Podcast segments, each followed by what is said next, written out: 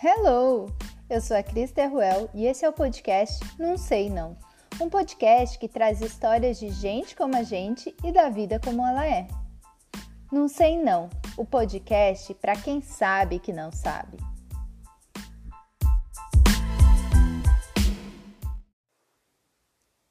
Estamos começando o episódio número 3 do nosso podcast. Hoje falaremos um pouco de diversidade cultural um pouco mais glamorizado.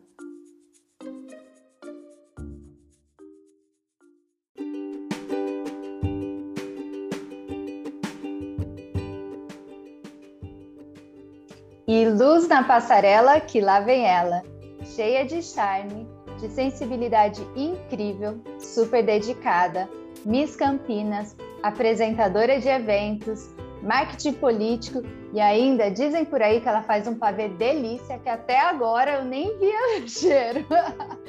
Fica a dica para a próxima. Wendy Meira, com vocês, Wendy Meira.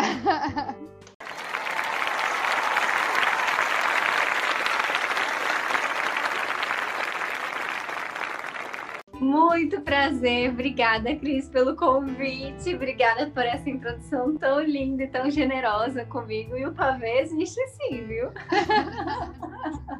Não sei não, não sei não. Wendy, muito obrigada por ter é, aceitado esse convite. E vamos começar. Quem é você aí nesse mundão afora? Ai, meu Deus! Essas perguntas são difíceis, Cris. ah, eu sou uma pessoa que tenho sempre buscado alcançar meus sonhos, sempre tentando tratar todo mundo é, de uma forma muito gentil. É, uma pessoa que não desiste, que tenho procurado ser resiliente, apesar de todas as circunstâncias que estamos vivendo, né? Não só eu, mas Sim. todo mundo nessa pandemia. Então, eu, eu digo que é uma pessoa que está tentando se reinventar aí a cada dia.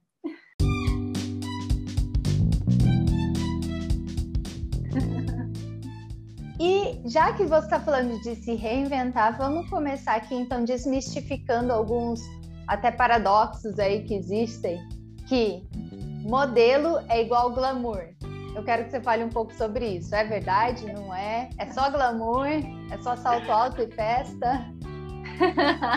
quem dera, quem dera fosse isso. Ser modelo, é o que eu sempre falo, ser modelo é buscar um emprego todo dia, né? A gente faz testes, faz os castings, então a gente tem uma concorrência muito grande. Eu sempre digo também que mulheres bonitas existem muitas, então a gente tem que ter um diferencial mesmo mas não é só glamour, a gente tem que cuidar não só é, da imagem, né, do corpo e tudo mais, mas a gente também tem que trabalhar muito psicológico, porque, é, como eu disse, é muita concorrência, são muitos nãos que a gente leva, então é, não é só glamour, tem festa sim, mas não, não é o mais importante. A gente, né, é, assim como todo mundo, né, sai também, mas tem que lutar, né, pelo, pelo que você quer uhum, e se posicionar no mercado, né?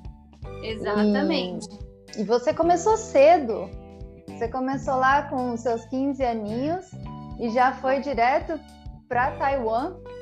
Me conta um uhum. pouco dessa história, como que foi esse choque cultural com 15 anos, chegando num país totalmente diferente, língua, eu comecei com 15 anos a trabalhar como modelo mais profissionalmente e aos 17 eu tive a oportunidade de ir para Taiwan representar o Brasil em um concurso de Miss.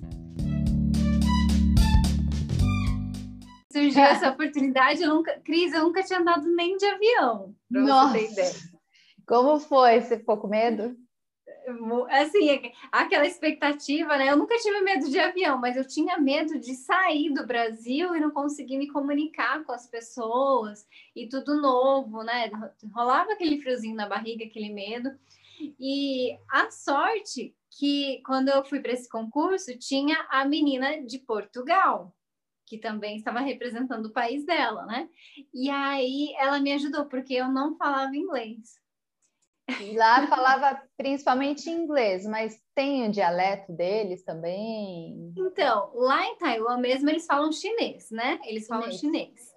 Só que no, no concurso mesmo, o idioma é, mais internacional é o inglês. Então, aí no concurso, a gente se comunicava, a gente, né? As meninas se comunicavam inglês. Eu, eu não me comunicava. Toda café com leite ali, começando. É. Mas eu consegui fazer amizade. Eu fiquei no quarto, se eu não me engano, com a menina da Espanha, que também dava para se virar um pouquinho. E a, e a menina de Portugal, durante os passeios, eu ficava ali mais com ela, porque ela falava bem o inglês e me ajudava. Mas se eu tivesse inglês, teria, acredito, me saído até melhor ali no concurso. Então, e você saiu da sua casa, pelo que você falou, né, aqui de Hortolândia, uhum. Foi direto para Taiwan, já morar com pessoas de outros países. É, é. Teve alguma coisa que você, assim, você levou um choque cultural, ou mesmo assim, nossa, na minha casa não era assim, agora eu vou ter que me adaptar?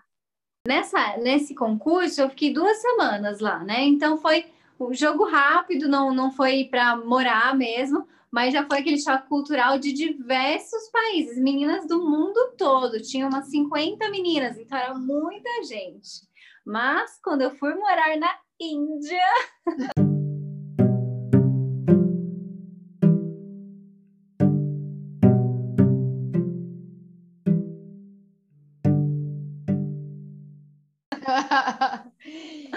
na, na Índia, que aí foi um choque assim muito, muito grande, porque para lá eu fui para morar mesmo, para ficar um tempo de mala, sim, levando tudo podia um pouco, é. e, não, e na Índia, ó, um caso curioso. Já, já vou até te contar um caso curioso. Quando eu cheguei na Índia, eu tinha 18 para 19 anos, por aí. Quando eu cheguei na Índia, Cris, a minha mala foi extraviada. Ai, ai, ai. Eu conheço bem, eu tenho umas histórias de mala extraviada. Também. E, e, minha mala foi extraviada lá na Índia. Eu tinha 18 anos, ainda também não tinha aprendido inglês, porque a experiência em Taiwan foi rápida. Então não uhum. deu assim para desenvolver. E aí a Índia foi o segundo país que eu fui, que aí realmente eu fui para morar. E eu só chorava. Para morar quanto tempo lá? Eu fiquei quatro meses a primeira vez que eu fui para a Índia. Tá. Então conta Ai. da sua mala. Ah, e aí passei aquela dificuldade, né? E eu não entendi o que as pessoas estavam falando, já achei que tinha perdido tudo minha, minhas roupas. E essa experiência valeu para eu saber dividir, porque eu levei duas malas, mas só uma foi extraviada. E aí, na verdade, veio a, a, mala que tinha as roupas e extraviou a mala que tinha sapatos. Então eu fiquei, desca tipo, fiquei descalça, né, um tempo.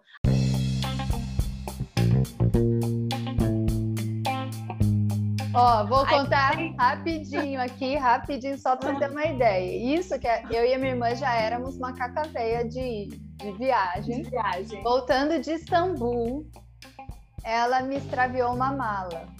A mala que chegou dela só tinha doce e quinquilharia lá do Gran Bazar. A gente abriu a mala, assim, aquele cheiro daquelas gomas de Istambul. Ficamos, assim, a gente não conseguiu comer nenhuma goma, porque vinha aquela memória afetiva daquele momento estressante. A gente deu tudo embora, as gomas. Nossa, gente... Nossa eu daria tudo para comer aqueles doces. E vocês não recuperaram a mala depois? Depois de dois dias. Daí minha irmã falou assim: vou fazer o quê? Agora vou vestir essa, essa xícara, essa goma, né? Porque aprende que tem que colocar um pouquinho de cada coisa em cada mala. Porque se eu um pouquinho na mala tem... de mão. Sempre e também na mala de mão. De mão. Sempre uma troquinha ali na mala de mão.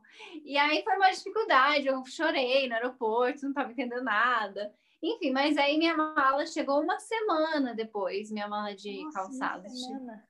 uma semana depois. Ainda bem que eu fui para ficar, né? Se fosse uma passagem rápida, não sei como seria.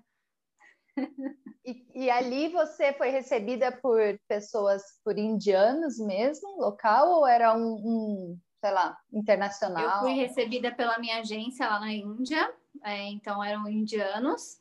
E eu fui morar com uma brasileira, e na ocasião ela até me emprestou alguma coisinha ou outra assim de calçado, só para aqueles primeiros dias.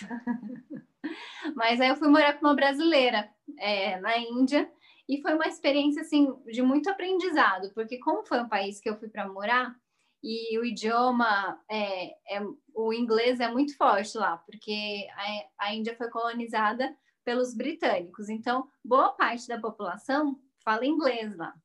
Então tive que pe pegar ali na, na marra, porque para morar mesmo, né, para ir no supermercado, fazer compras, ir para os testes também, então é, tinha que aprender.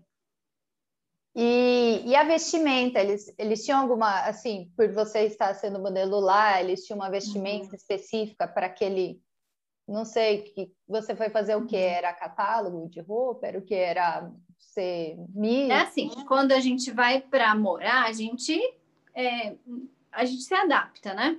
Então, eu tenho, tinha minhas roupas, mas quando eu saía, geralmente colocava aqueles lenços que cobriam mais o colo, assim, a gente uhum. não sai tão exposta lá na Índia para se preservar mesmo e não chamar muito atenção. Mas eu não cheguei a usar sari no dia a dia, igual as mulheres lá usam. Uhum. Sari, é, a Índia já é muito internacionalizada também, não é todo mundo que é hindu que usa aquela uhum. vestimenta. Tem muita mulher que usa calça jeans também. Então eu usava calça jeans, minha blusa, mas geralmente jogava é, um, um, um, lenço assim para poder sair. Mas nos trabalhos, eu, eu cheguei a fazer trabalho que era catálogo de sari, e aí toda elaborada no Sabe que eu então, tenho cada... um sari. Eu ganhei Você um tem? sari de uma amiga que foi para a Índia e eu tenho. Ai, que legal! E é bonito, eu gosto assim, né? Tem uns bem bonitos mesmo, que parece tipo uma saiona assim, um cropped, né? Que elas usam uma blusinha bem curtinha com uma saiona alta. E aí, e aí tem um negócio que enrola, assim, né? Um, um lenço assim que enrola, no, fica bem bonito. E aí gravei comerciais também. Lá os trabalhos são bem diferenciados, né? Não, não é uma coisa específica. Ah, que legal.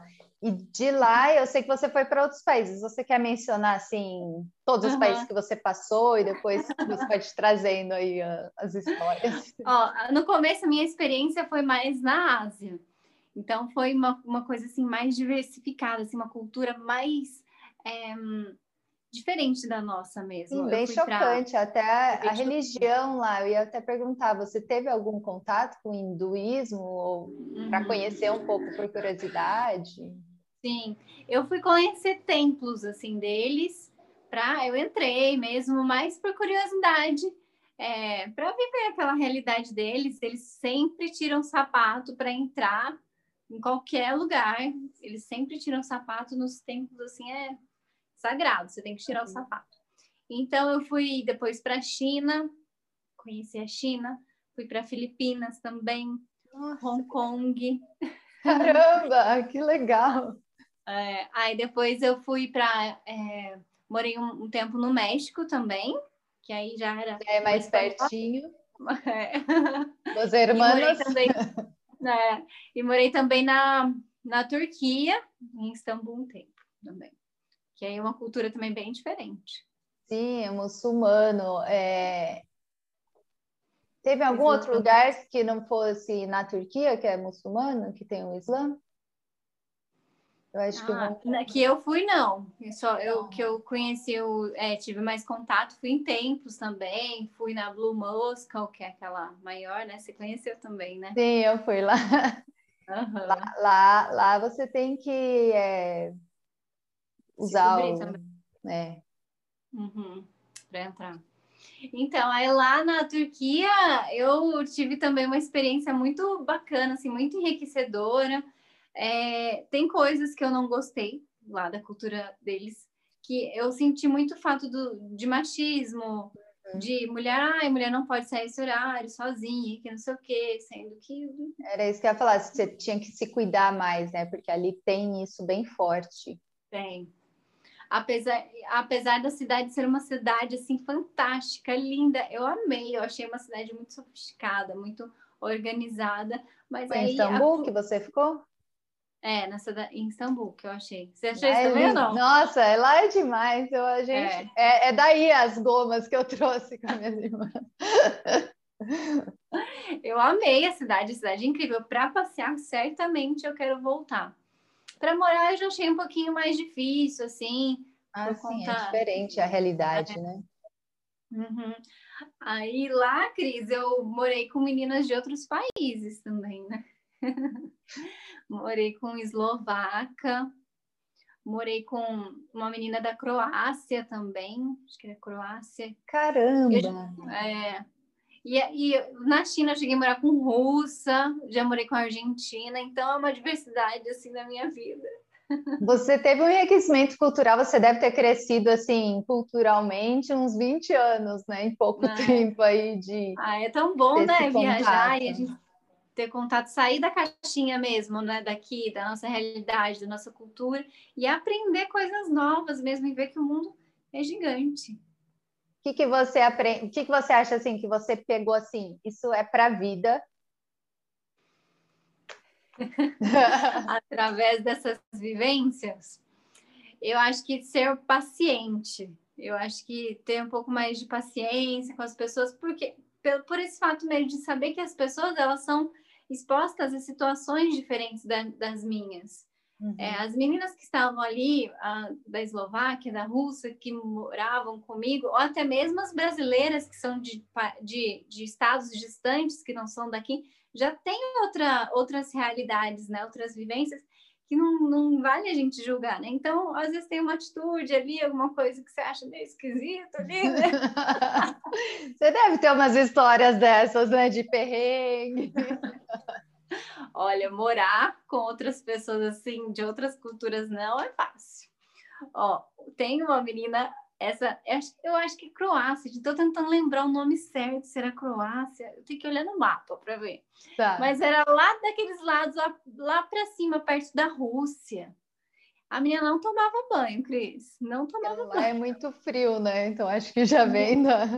Não tem aquele hábito igual o brasileiro, que vamos tomar uns dois banhos por dia, pelo menos, né?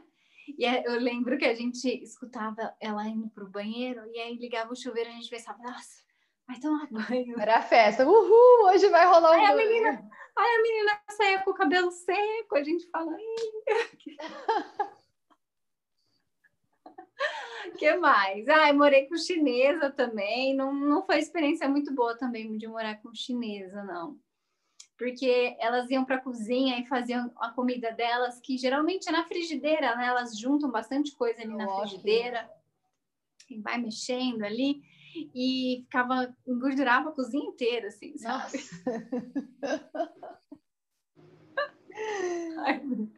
é cada coisa.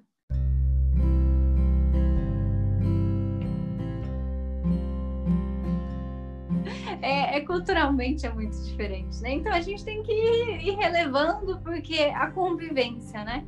A gente tem que conviver bem, tem que. Eu acho que essa essa paciência é por conta disso.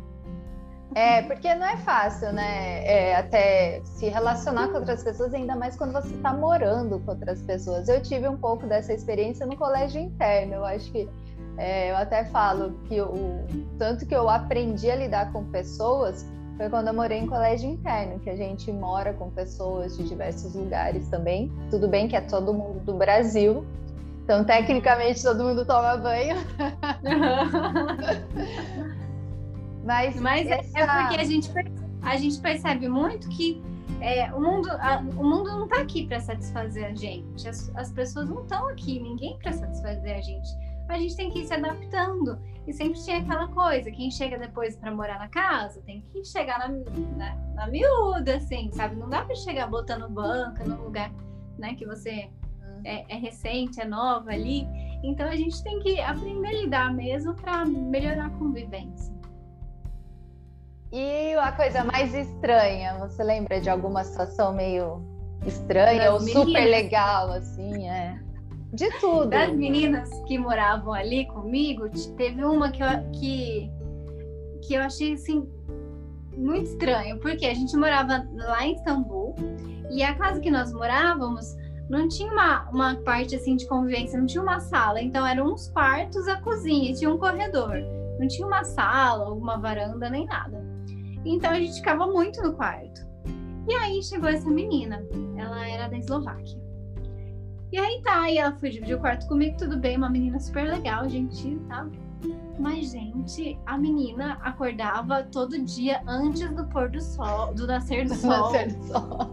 antes do nascer do sol, para fazer yoga.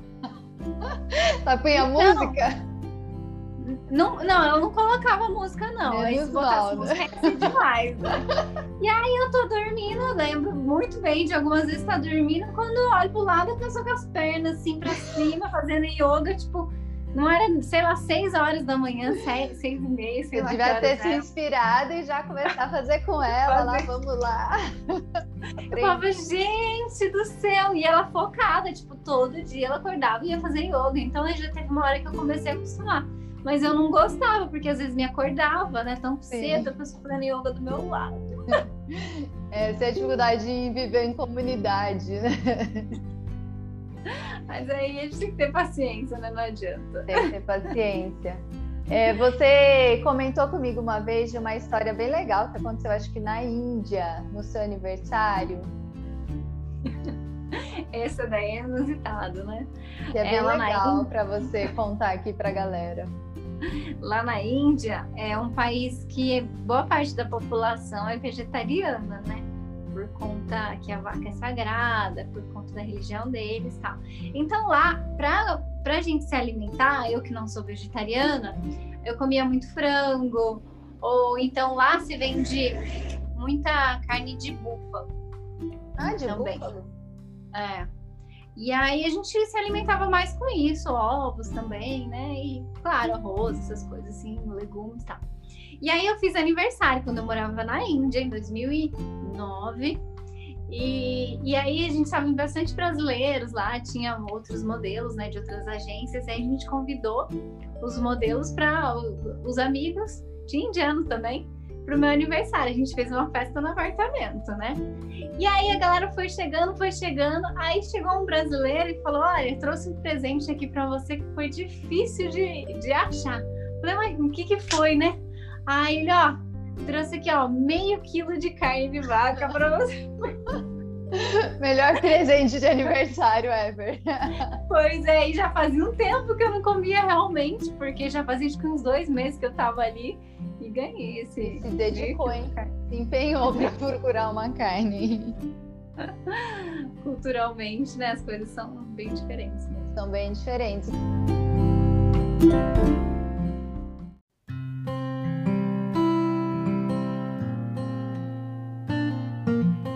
Fica de uma viagem, de uma experiência dessa. Fora a paciência que você já contou, né? A empatia mesmo, né? De muitas vezes se colocar no lugar dos outros. E o que fica também são muitas amizades que a gente acaba fazendo, porque lá a gente está sozinho, né? Sem a família da gente, então a gente acaba é, fazendo amizade de forma mais fácil. A gente percebe as pessoas mais acolhedoras, principalmente os brasileiros também, são mais acolhedores, porque estão todos na mesma situação, longe da família e tal. Eu acho que isso é uma coisa que eu levo muito ah, são muitos aprendizados, né? De, de aprender a estar sozinha também, muitas, muitas vezes, né?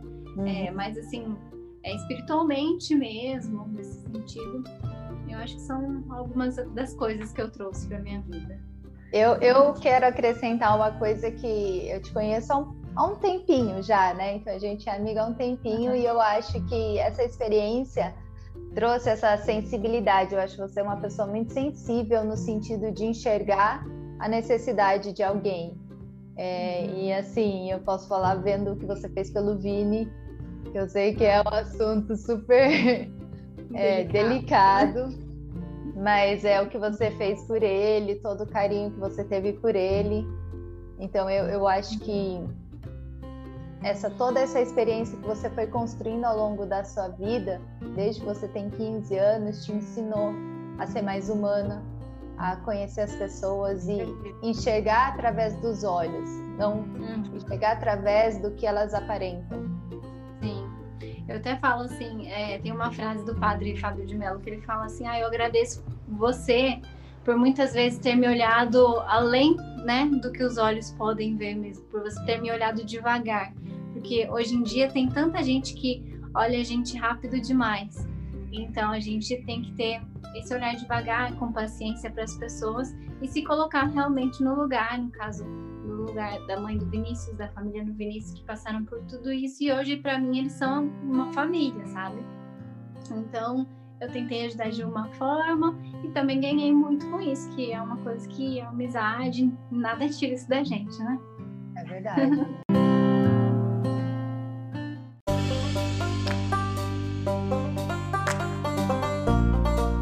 sei que hoje você já nem é mais modelo, é, uhum. você não, seu, não é mais seu foco, né? Então é, é, bem rapidamente assim, hoje você é apresentadora, você se formou em publicidade, você também faz um pouco de marketing político e também é, você é tipo um headhunter para novos modelos, né? É. Sim, eu, eu tentei me reinventar, né? Eu voltei para o Brasil para morar também já faz bastante tempo. Então eu voltei, fiz faculdade, eu tô. E eu falo assim, que a gente não deixa de ser artista, né? Porque querendo ou não, para ser modelo, você é artista, você tem que interpretar um personagem ali na frente das câmeras. E é uma coisa que é muito de mim. Eu, eu, eu gosto disso, eu gosto dessa área, né? Então, eu fui para a carreira de apresentadora, estudei também essa área a vida me, me deu a oportunidade de trabalhar também um pouco na política, eu abracei. E de um tempo para cá surgiu a ideia de ajudar meninas a, a entrarem na carreira de modelo, por quê? Ainda é um mistério assim para quem não conhece, não vive esse mundo. Para nós que já vivemos, já tivemos a experiência, já é tudo muito simples, né? A gente já entende os caminhos tal, mas para quem é de fora, não sabe por onde começar e tem tanta gente, agência que engana as meninas. E eu mesma passei muito perrengue quando eu fui morar em São Paulo, fui morar é, numa, num bairro muito distante dos testes, que foi uma coisa que não valeu a pena ter saído da minha casa para ir para lá. Então, a ideia é encurtar o caminho e ajudar essas meninas a a chegarem né, sem tanto perrengue, sem tantas dificuldades, a uma agência boa, a trabalhos bacanas. Aí, Deve né, muita gente, né, um 71 por aí tentando enganar essas meninas. E até é, eu ouço bastante do tráfico internacional de mulheres, que é uma coisa que me assusta bastante, né? Realmente, realmente. Então a gente tem que saber onde está pisando mesmo. Graças a Deus eu nunca tive problema assim, né? De, de alguma coisa mais grave. Só mais o fato de, poxa, né? Não precisava ter, ter saído da minha casa naquela época para ir, ir morar numa casa que era longe dos testes, numa agência que não era boa, que, uhum. sabe, assim, então, ó. É, então aí tem que ir pra agência boa mesmo, sabe? Se não for para ser numa das melhores, de repente nem compensa, sabe? Uhum. Muito legal esse trabalho que você está fazendo, eu acho que é importante. É importante uhum. a gente ter pessoas que se preocupam com a próxima geração, né? Que está se formando, vindo aí pra gente. É, então, mas realmente, para as meninas é, não sofrerem tanto, né? É, a gente sabe, eu sei muito bem, né? As, as, dificuldades que eu passei e eu não, não quero que, que as pessoas passem por isso também. Então, a, a forma que eu encontrei é ajudar e direcionar um pouquinho mais, um caminho mais reto, assim, sem tantas dificuldades. Com certeza a gente tem muito papo aqui ainda.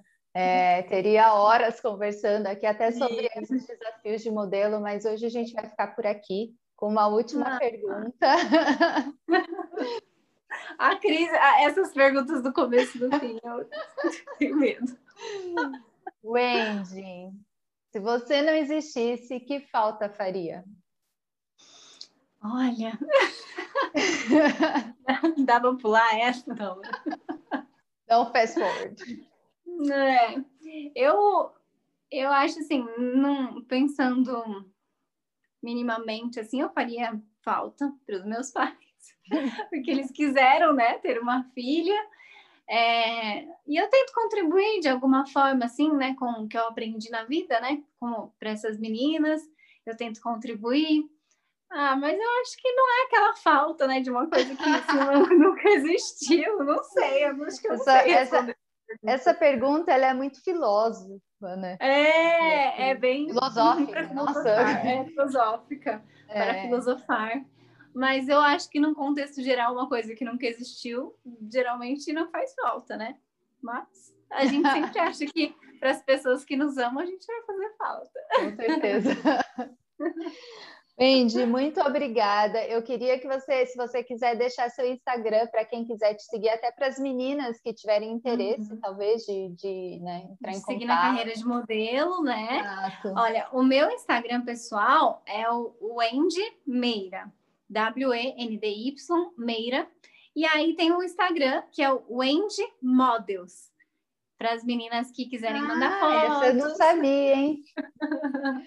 Legal. Para as meninas que quiserem mandar fotos e de repente tenham interesse nessa área de modelo, aí eu posso ajudar.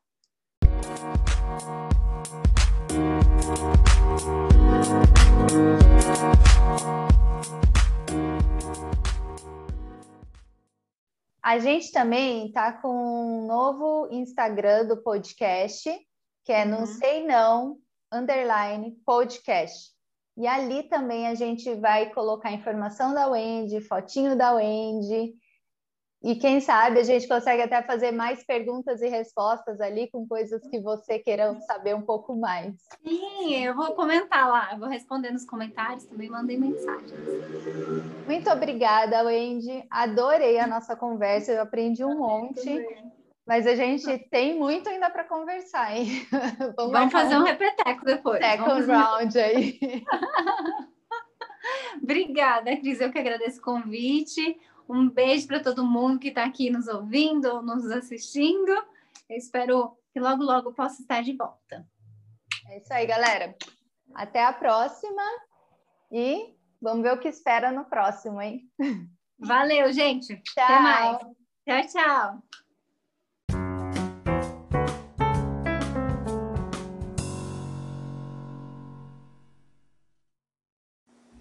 E estamos de volta com mais um episódio do podcast. Hoje, em comemoração ao Dia do Refugiado, eu chamei algumas pessoas para a gente conversar um pouco sobre uma aventura que nós fizemos em 2018. Fomos trabalhar como. Fomos fazer um projeto social em um campo de refugiados lá no Iraque. Com vocês, Renato, Fernando e Janaína.